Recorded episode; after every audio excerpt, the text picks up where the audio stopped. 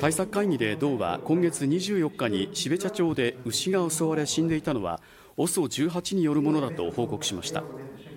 NPO 法人南知床ヒグマ情報センターによりますと OSO18 は人間の匂いに非常に敏感なことや今年は大きなクマが複数いるとみられ OSO18 の行動を阻んでいる可能性があるということです。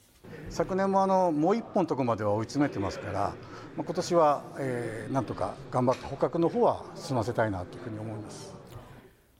特別対策官はクマや足跡などを発見した際は町に連絡するよう呼びかけています。